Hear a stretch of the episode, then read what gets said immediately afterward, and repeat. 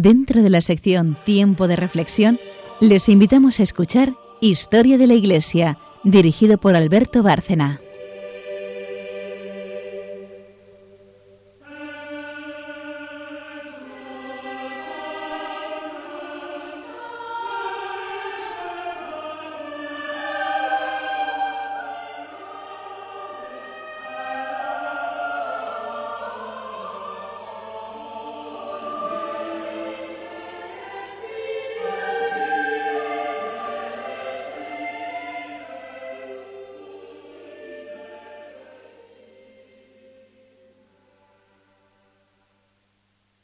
Buenas noches, oyentes de Radio María, un programa más de historia de la Iglesia.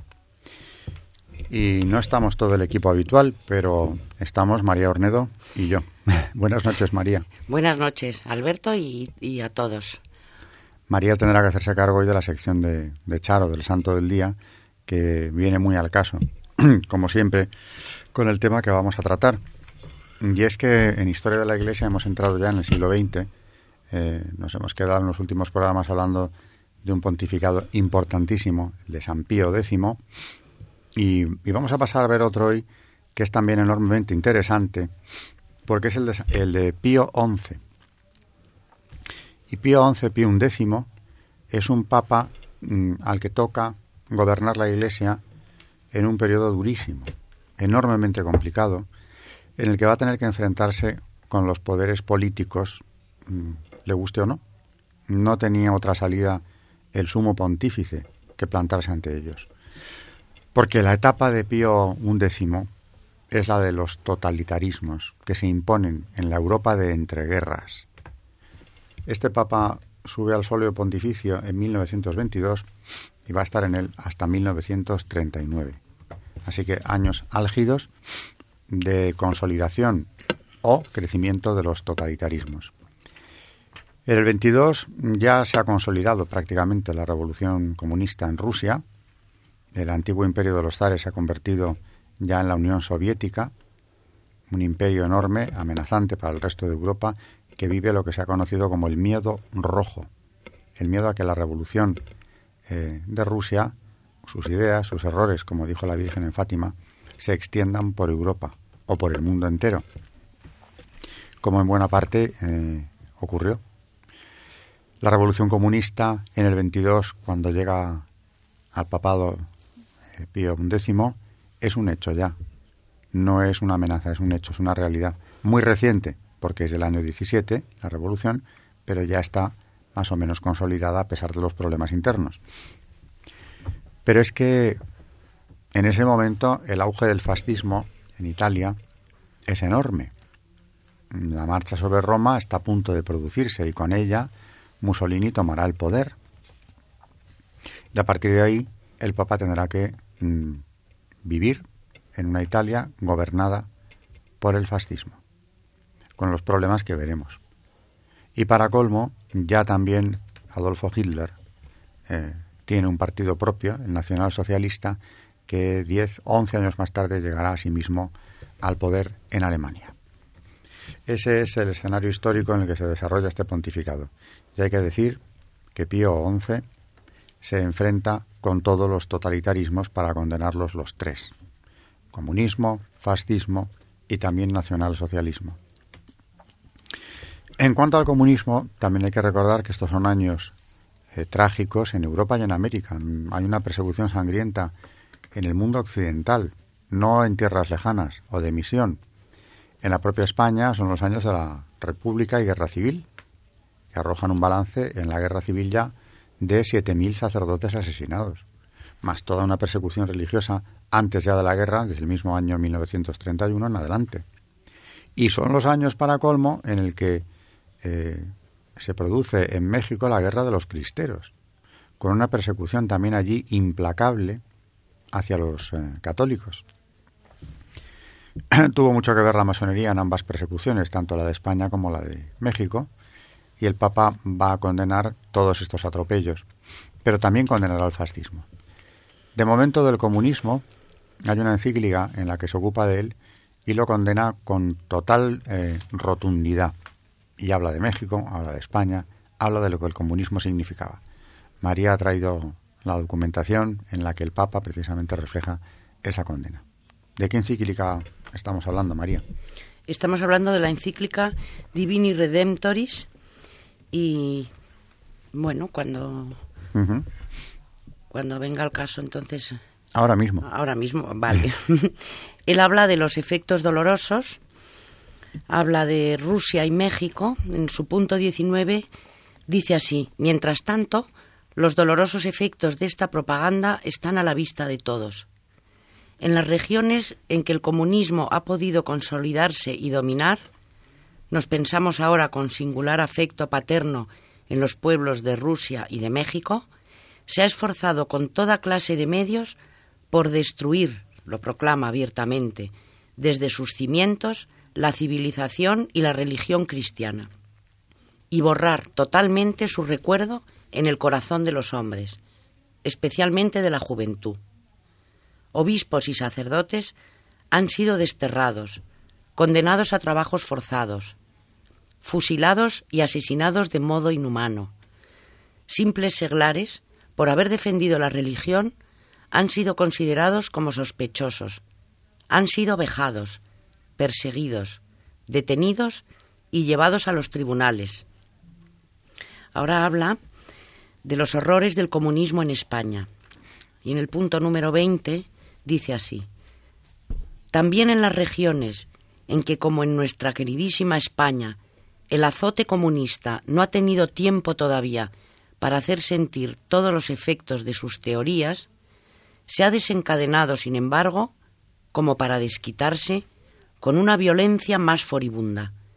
No se ha limitado a derribar alguna que otra iglesia, algún que otro convento, sino que cuando le ha sido posible, ha destruido todas las iglesias, todos los conventos e incluso todo vestigio de la religión cristiana, sin reparar en el valor artístico y científico de los monumentos religiosos. El furor comunista no se ha limitado a matar a obispos y millares de sacerdotes, de religiosos y religiosas, buscando de un modo particular a aquellos y a aquellas que precisamente trabajan con mayor celo con los pobres y los obreros, sino que además ha matado a un gran número de seglares de toda clase y condición, asesinados aún hoy día en masa, por el mero hecho de ser cristianos, o al menos contrarios al ateísmo comunista. Y esta destrucción tan espantosa es realizada con un odio, una barbarie, y una ferocidad que jamás se hubieran creído posibles en nuestro siglo. Ningún individuo que tenga buen juicio, ningún hombre de Estado consciente de su responsabilidad pública, puede dejar de temblar si piensa que lo que hoy sucede en España tal vez podrá repetirse mañana en otras naciones civilizadas. Luego, como frutos naturales del sistema, y en su punto 21 dice así, no se puede afirmar que estas atrocidades sean un fenómeno transitorio que suele acompañar a todas las grandes revoluciones o excesos aislados de exasperación comunes a toda guerra. No, son los frutos naturales de un sistema cuya estructura carece de todo freno interno. El hombre, como individuo y como miembro de la sociedad, necesita un freno, los mismos pueblos bárbaros tuvieron ese freno en la ley natural, grabada por Dios en el alma de cada hombre. Y cuando esta ley natural fue observada por todos con un sagrado respeto, la historia presenció el engrandecimiento de antiguas naciones, engrandecimiento tan esplendoroso que deslumbraría más de lo conveniente a ciertos hombres de estudios que considerasen superficialmente la historia humana pero cuando se arranca del corazón de los hombres la idea misma de Dios, los hombres se ven impulsados necesariamente a la moral feroz de una salvaje barbarie. Luego habla mm, en su punto 22 de la lucha contra todo lo divino. Dice, y esto es lo que con sumo dolor estamos presenciando. Por primera vez en la historia asistimos a una lucha fríamente calculada y cuidadosamente preparada con todo lo que es divino. Y aquí cita 2 Tesalonicenses 2.4. Porque el comunismo es por su misma naturaleza totalmente antirreligioso y considera la religión como el opio del pueblo, ya que los principios religiosos que hablan de la vida ultraterrena desvían al proletariado del esfuerzo por realizar aquel paraíso comunista que debe alcanzarse en la tierra. El Papa ha hablado aquí con muchísima claridad en unos años en los que, eh, precisamente cuando se publica la encíclica, se está viviendo ya la guerra civil en España, con lo cual tiene información de primera mano. Eh, la carta de los obispos, la carta colectiva de los obispos ha llegado a su poder. Conoce además por muy diversas fuentes el calibre de la persecución que se vive aquí en España y lo que dice no es ninguna exageración, porque habla de la barbarie con la que se estaba persiguiendo a los católicos, a la Iglesia entera aquí en España. Decía antes que fueron 7.000, números redondos, los sacerdotes y religiosos asesinados en la zona republicana durante la guerra. Pero es que hay que además, eh, además de eso hay que ver en qué circunstancias. Porque hay muchísimos relatos eh, que han quedado recogidos de cómo mataron a los sacerdotes, a los religiosos, a las monjas. Y desde luego mm, su muerte está entre las más crueles de las que se sufrieron en aquella persecución. Un ejemplo conocido es el del obispo de Barbastro, Monseñor Asensio, que fue castrado eh, previamente, su herida se le cosió con un, eh, con un bramante de esparto y después de esto se le obligó a andar hasta el camión que lo llevaba horas más tarde a, la carretera del cementerio donde su tortura, su martirio continuó. Don Florentino Asensio murió perdonando a sus asesinos, ofreciendo su sacrificio por la salvación de su diócesis, y hasta el último momento, a pesar de los golpes, de la tortura que seguía recibiendo, no hace más que perdonar y perdonar hasta la exasperación de sus verdugos. Es el ejemplo perfecto de lo que es un mártir, que acepta la muerte porque además estaba avisado de que aquello podía suceder en Barbastro desde días antes, acepta la muerte sin moverse de su puesto, muere confesando a Cristo hasta el último momento y pidiéndole perdón para quienes le matan, con una caridad además extraordinaria. Cuando le golpean con un ladrillo en la boca, diciéndole toma la comunión, contesta, no si por más que me hagáis os he de perdonar. Este es un caso, pero hay otros verdaderamente terribles y no es cuestión de meterse en detalles de las torturas que sufrieron los sacerdotes, pero esto de la mutilación previa a la muerte es muy frecuente en los casos que yo he podido ver. Eh, castración, desde luego, pero también amputación de las orejas, de los ojos. Sacar los ojos era muy, muy frecuente. Con las monjas muchas veces el ensañamiento también fue terrible, o con los religiosos. En definitiva, como dice Pío un décimo aquí, hay una barbarie que no se justifica más que en ese odio a lo divino. Porque quienes matan a estas personas normalmente no los conocen de nada, solamente conocen su condición religiosa. Y también ha dicho el Papa algo que es muy cierto en el caso español, y es que eh, los más perseguidos o los que sufrieron el martirio en primer lugar fueron aquellas órdenes que vivían en contacto con los más pobres. Y solo un detalle.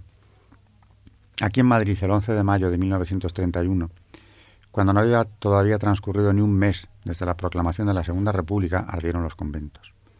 Uno de los primeros fue el de los hermanos de la doctrina cristiana, que en Cuatro Caminos enseñaban a los hijos de, de los obreros de aquellas barriadas de Tetuán y zonas cercanas, es decir, los que estaban en contacto con los pobres, haciendo una labor social que desde luego el Estado todavía ni siquiera había intentado hacer. Y no por eso se libraron de la persecución. Mataron monjas de la caridad, que estaban en los hospitales de sangre cuidando a los heridos, de los dos bandos, por cierto. Es verdad que las dejaron para las últimas, porque cumplían una función asistencial muy importante, pero las mataron también. Hay muchas monjas de la caridad asesinadas. En definitiva, hay un odio a Dios detrás de aquello que es lo que el Papa está denunciando aquí. Momentos terribles. Y Rusia, como dijo la Virgen en Fátima, extendía sus errores por el mundo. Porque esta barbarie, este odio a Dios, Este rechazo de la religión como droga del pueblo, el opio del pueblo, venía de allí, precisamente en muy buena medida. Hay que decir que no solamente, porque también aquí la persecución en España concretamente la llevaron a cabo anarquistas, es decir, otra rama de la internacional obrera eh, que no es comunismo, o también incluso mm, masones de otras eh, filiaciones políticas. ¿no?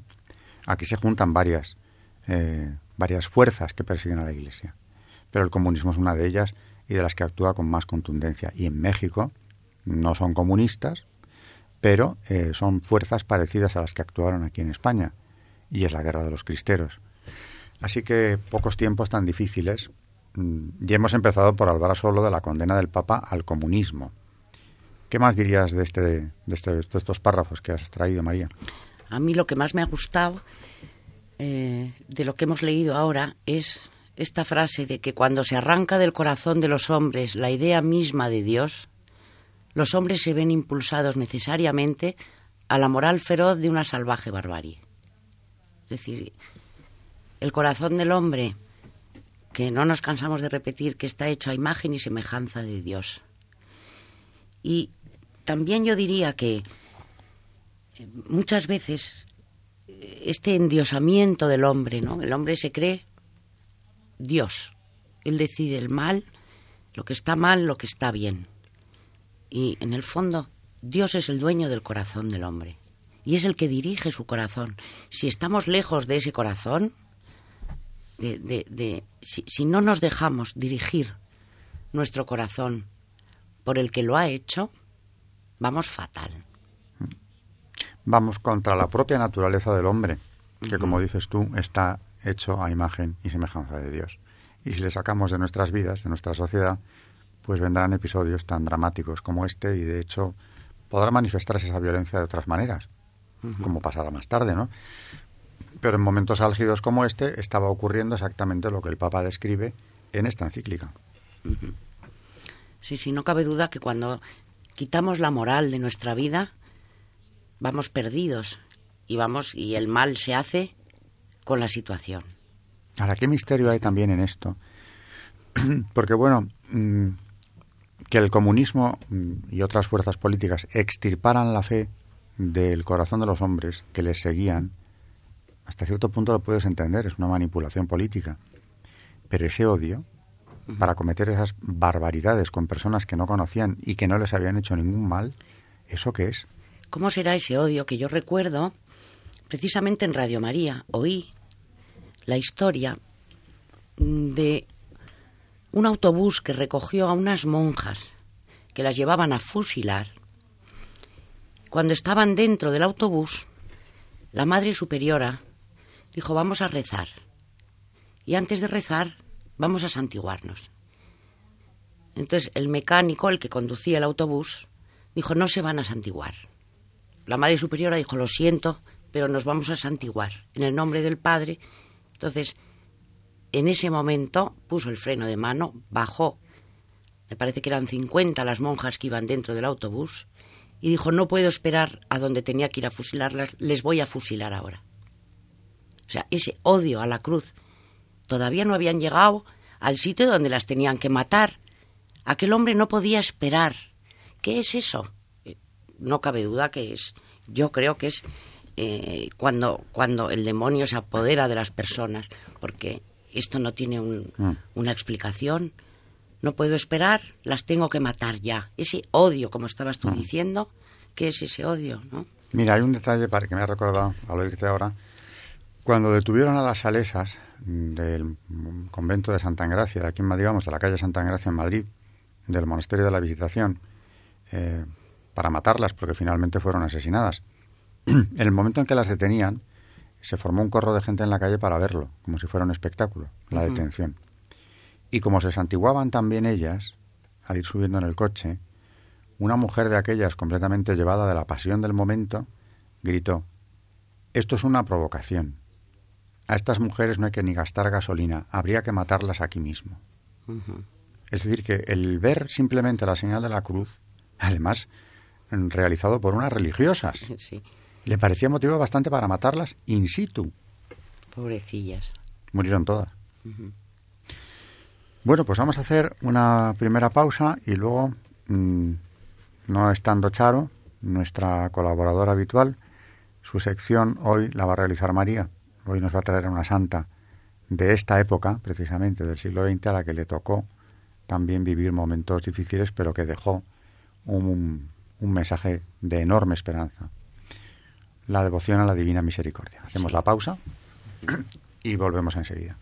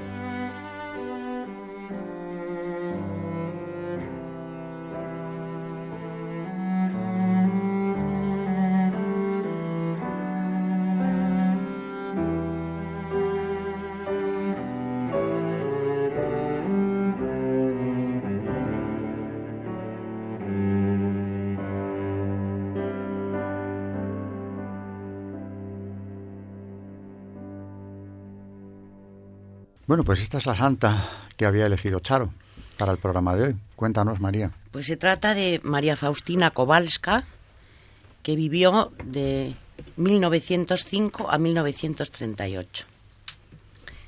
Sor María Faustina, apóstol de la Divina Misericordia, forma parte del círculo de santos de la Iglesia más conocidos. A través de ella, el Señor Jesús transmite al mundo el gran mensaje de la Divina Misericordia y presenta el modelo de la perfección cristiana basada sobre la confianza en Dios y la actitud de caridad hacia el prójimo. Nació el 25 de agosto de 1905 como la tercera hija entre diez hermanos en la familia de Mariana y Stanislao Kowalski, campesinos de la aldea de Glogowek. En el santo bautizo, celebrado en la iglesia parroquial de Swinis, se le impuso el nombre de Elena. Desde pequeña se destacó por el amor a la oración, la laboriosidad, la obediencia y una gran sensibilidad ante la pobreza humana. A los nueve años recibió la primera comunión. La vivió muy profundamente, consciente de la presencia del huésped divino en su alma. Su educación escolar duró apenas tres años. Al cumplir 16 años, abandonó la casa familiar para, trabajando de empleada doméstica en casas de familias acomodadas, mantenerse a sí misma y ayudar a los pobres. Ya desde los siete años sentía en su alma la llamada a la vida religiosa, pero ante la negativa de los padres para su entrada en el convento, intentó apagar dentro de sí la voz de la vocación divina.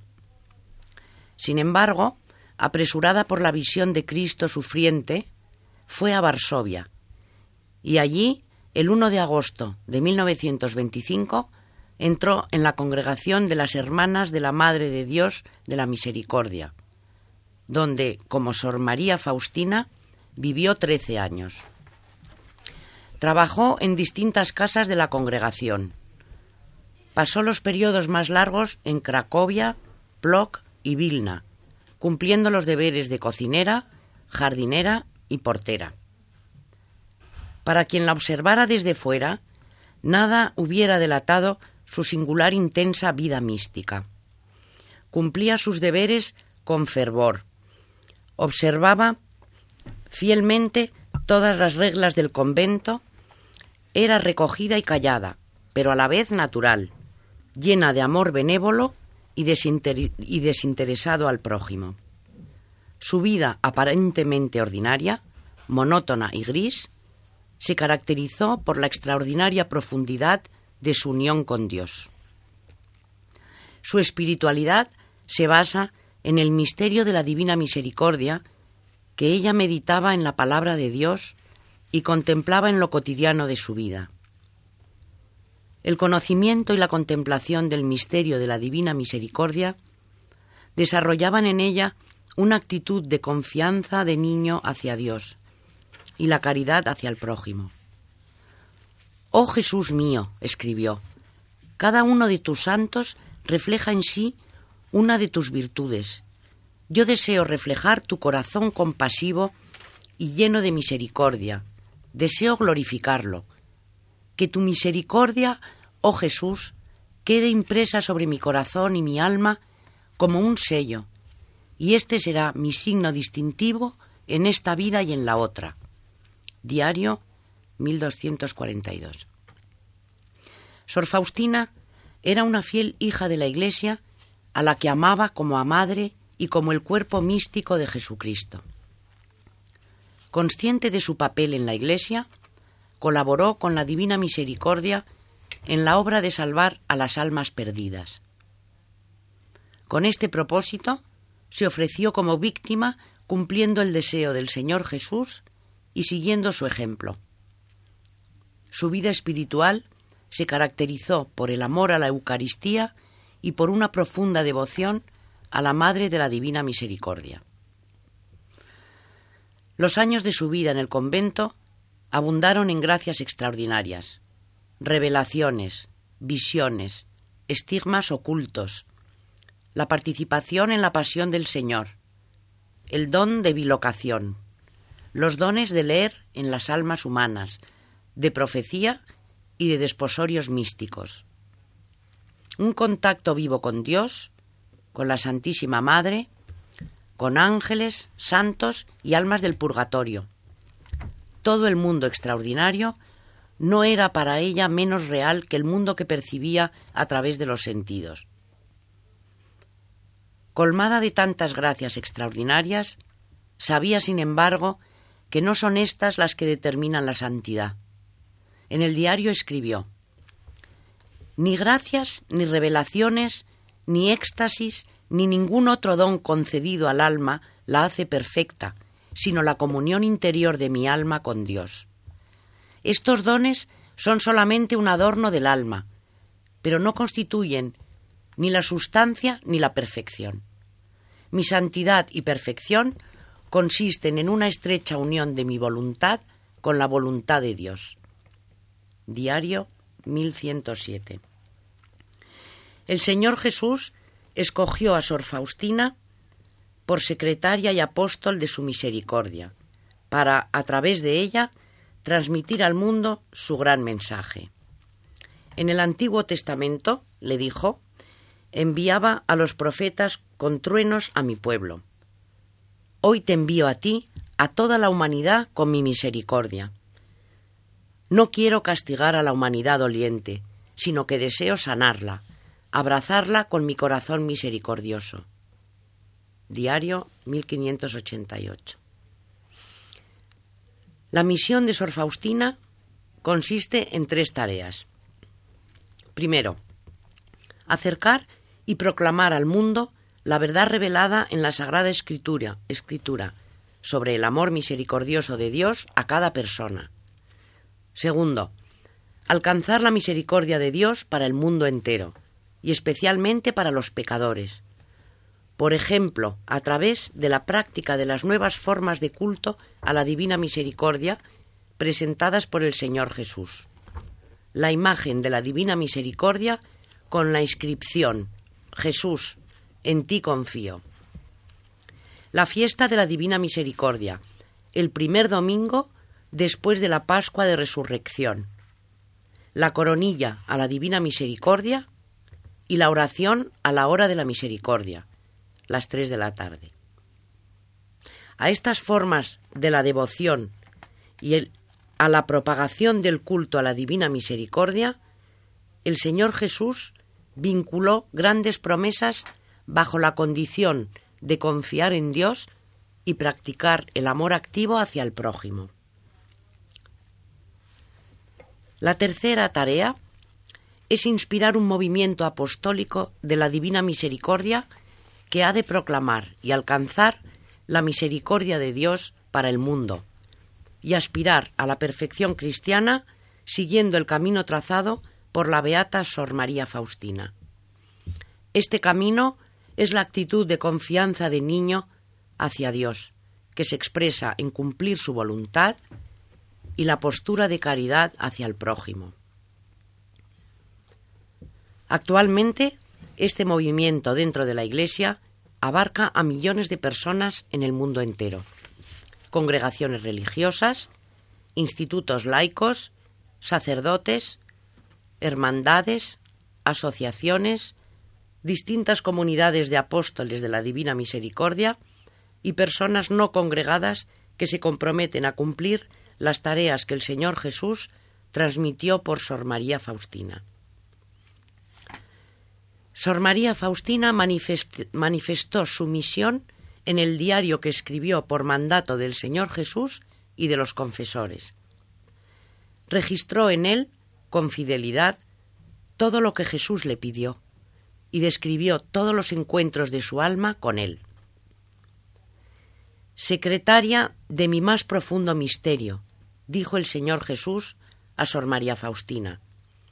Tu misión es la de escribir todo lo que te hago conocer sobre mi misericordia, para el provecho de aquellos que leyendo estos escritos encontrarán en sus almas consuelo y adquirirán valor para acercarse a mí. Diario 1693. Esta obra acerca de modo extraordinario el misterio de la misericordia divina. Atrae no solamente a la gente sencilla, sino también a científicos que descubren en ella un frente más para sus investigaciones. El diario ha sido traducido a muchos idiomas, por citar algunos, inglés, alemán, italiano, español, francés, portugués, árabe, ruso, húngaro, checo y eslovaco. Sor María Faustina, extenuada físicamente por la enfermedad y los sufrimientos que ofrecía como sacrificio voluntario por los pecadores, plenamente adulta de espíritu y unida místicamente con Dios, murió en Cracovia el 5 de octubre de 1938, con apenas 33 años. La fama de la santidad de su vida iba creciendo junto con la propagación de la devoción a la Divina Misericordia, y a medida de las gracias alcanzadas por su intercesión. Entre los años 1965 y 1967, en Cracovia fue llevado a cabo el proceso informativo sobre su vida y sus virtudes, y en 1968 se abrió en Roma el proceso de beatificación, concluido en diciembre de 1992. El 18 de abril de 1993, en la plaza de San Pedro de Roma, el Santo Padre Juan Pablo II beatificó a Sor María Faustina. Sus reliquias yacen en el santuario de la Divina Misericordia de Cracovia.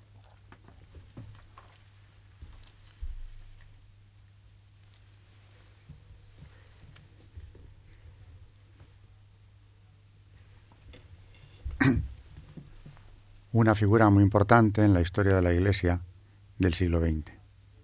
Una figura que ha sido el vehículo que Dios utilizó para comunicar a los hombres toda la profundidad de esa divina misericordia que quiere que nos llegue. Una mujer que murió un año antes que el Papa del que estamos hablando, Pío XI. Eh, al hablar de ella, en los párrafos últimos, han surgido las palabras sacrificio y misericordia unidos, dos palabras unidas en el concepto. Y buscando en el catecismo que has traído tú también, vuelven a aparecer unidas y citando precisamente el Antiguo Testamento, el profeta Oseas, nos vamos al Evangelio y encontramos esa conjunción entre sacrificio, tantos como ella ofreció, y misericordia. Pues sí, porque como Alberto quiere que en la parte de magisterio digamos mm, o expliquemos palabras que nos conviene a todos recordar, en el punto 2100, y hablando del sacrificio, dice así nuestro catecismo de la Iglesia Católica. El sacrificio exterior, para ser auténtico, debe ser expresión del sacrificio espiritual. Mi sacrificio es un espíritu contrito, dice el Salmo 51, 19. Los profetas de la antigua alianza denunciaron con frecuencia los sacrificios hechos sin participación interior o sin relación con el amor al prójimo. Isaías 1, 10, 20. Jesús recuerda las palabras del profeta Oseas. Misericordia quiero que no sacrificio. Mateo 9, 13, 12, 7. El único sacrificio perfecto es el que ofreció Cristo en la cruz en ofrenda total al amor del Padre y por nuestra salvación. Hebreos 9, 13, 14.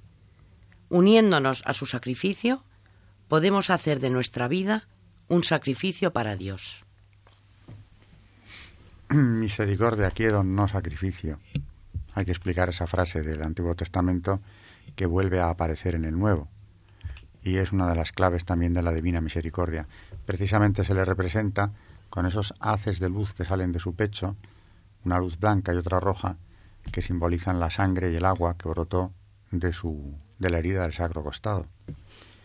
Así que estamos, como siempre, citando esto porque conviene recordar que la historia de la Iglesia se mueve en dos niveles diferentes. El humano, el más visible, pero hay otro nivel mm, menos evidente o que acaba imponiéndose más tarde, que es el sobrenatural. Y mientras ocurrían aquellas atrocidades en aquella Europa y en aquella América convulsas, esas atrocidades del comunismo que denunciaba, como hemos visto en la parte primera, Pío XI, pues ocurre que eh, a una monja en Polonia, país que enseguida iba a sufrir las consecuencias de la guerra, Cristo le está revelando la profundidad de su misericordia y quiere que se divulgue desde allí. Tardará el mensaje en llegar, en aquellos momentos no lo hizo, pero sin que nadie lo supiera, cuando parecía que se estaba escribiendo una página tan importante de la historia del mundo en el siglo XX, Dios estaba escribiendo una, mucho más importante que todos los acontecimientos políticos, en aquel rincón de Polonia, en aquel convento para aquella monja a la que utilizó como vehículo, para un mensaje mucho más fuerte, esperanzador y duradero que todo lo que los europeos o americanos en su tiempo pudieron vivir. La divina misericordia está ahí, su devoción ha crecido enormemente y precisamente en tiempos de Pío XI se estaba revelando al mundo. Cuando el Papa denuncia al mundo atroz la barbarie que le rodea, eh, Cristo no abandona la Iglesia y a través de una de sus hijas, Faustina Kowalska, le comunica estos grandes misterios. Esos dos planos tenemos que tenerlos muy presentes en Historia de la Iglesia. Aunque yo supongo que los oyentes de Radio María lo saben, hay que recordar para los que no lo sepan que a las 3 de la tarde en Radio María podemos rezar a la Divina Misericordia, que es tan importante y que San Juan Pablo II tanta importancia le dio a esta santa y a, y, a su espiritualidad. Él la beatificó, de ella. Sí, sí, muchísimo hincapié en esta santa, es verdad. Y en la importancia de, de, esta oración de la Divina Misericordia, en esa hora santa de la muerte de Cristo, del sacrificio perfecto, que como dice el catecismo que acabas de citar hace un minuto. De, este pontificado, naturalmente, tan convulso, con acontecimientos tan terribles, queda mucho por hablar, porque ya hemos hablado solo de la condena que el Papa hace del comunismo y de los sucesos de España y de México, que había que condenarlos, evidentemente. Pero no hemos hablado de la relación del Papa con los otros dos totalitarismos que hoy solamente hemos citado de pasada, el nacionalsocialismo y el fascismo en Italia. Y para condenarlos, tiene tres encíclicas más, aparte de la que hoy ha traído María, eh, que son, en el caso de Alemania, el Mit, la Mitbrennender Sorge, donde condena el nazismo, y ya lo veremos en, el próximo programa, y en el caso de Italia hay dos, Non abbiamo bisogno y Dobbiamo intratenerla. Eh, de estos otros dos totalitarismos nos ocuparemos ya el próximo día, pero antes de acabar, una última, brevísima cita que María se encuentra, nos va a traer de San Juan Crisóstomo, hablando de la paz. La paz tan amenazada en aquellos años, bueno, tan destruida, tan pisoteada en aquellos años. Pues sí. Hay unas homilías para el que quiera mm, refrescar. Es que este año que estamos recordando mucho a los santos padres Primero porque estuvieron muy cerca de los apóstoles. Y yo creo que esto es muy importante. Estaban tan son los más próximos a ellos y tienen muchísimas cosas que decirnos. Y yo veo que, que cada vez más, ya no solamente para los sacerdotes, sino para todos nosotros, ¿no? Nos, conviene muchísimo eh, ver qué, decían los santos padres con tanto acierto a todos nosotros. ¿no? Dice en una de sus homilías, me refiero a las homilías que tiene San Juan Crisóstomo referentes a la carta a los hebreos. En estas cartas, bueno, en estas homilías trata mm, muchísimos temas, ¿no? Y, bueno, referente a esto que hemos tratado hoy, creo que viene al caso en una homilía eh, sobre la carta a los Hebreos 12, 28 y 13, 16.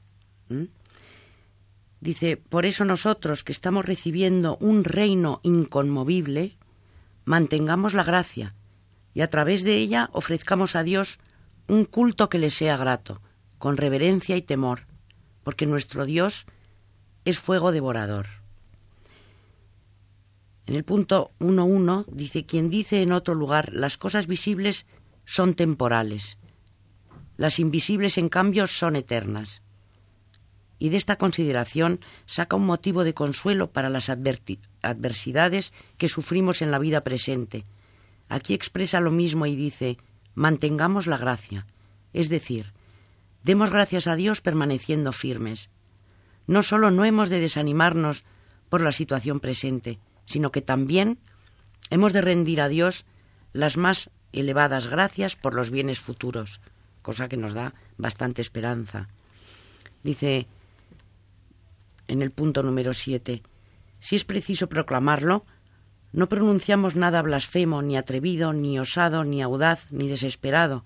Al, al contrario, lo debemos hacer todo y hablar siempre con respeto y reverencia.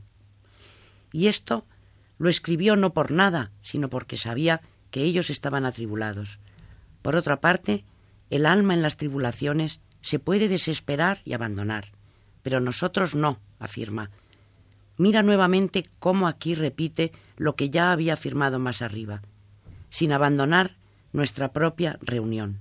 Así podemos hacer todo con reverencia. En efecto, muchas veces por vergüenza humana evitaremos muchas cosas perversas. No os olvidéis de hacer el bien y de compartir lo vuestro. Bueno, ya hablaremos porque estas homilías son muy, muy interesantes y yo creo que a todos nos vienen muy bien.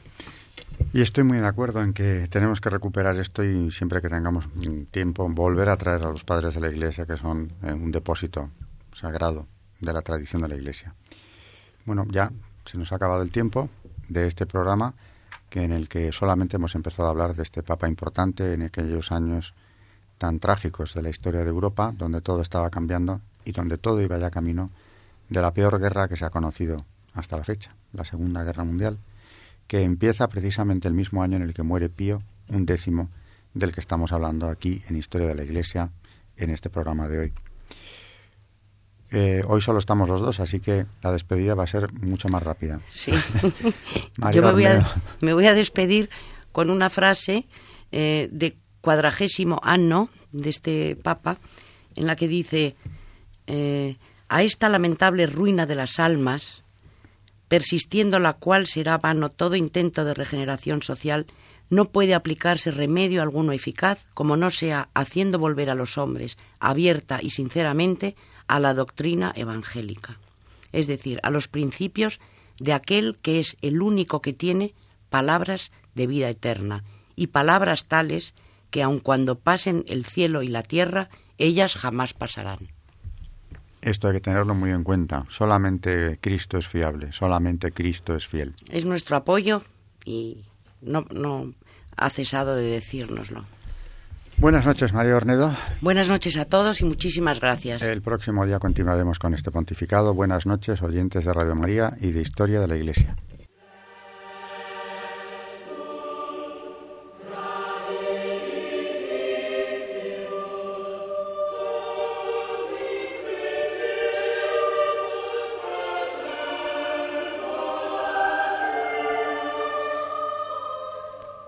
Y así finaliza en Radio María Historia de la Iglesia, dirigido por Alberto Bárcena.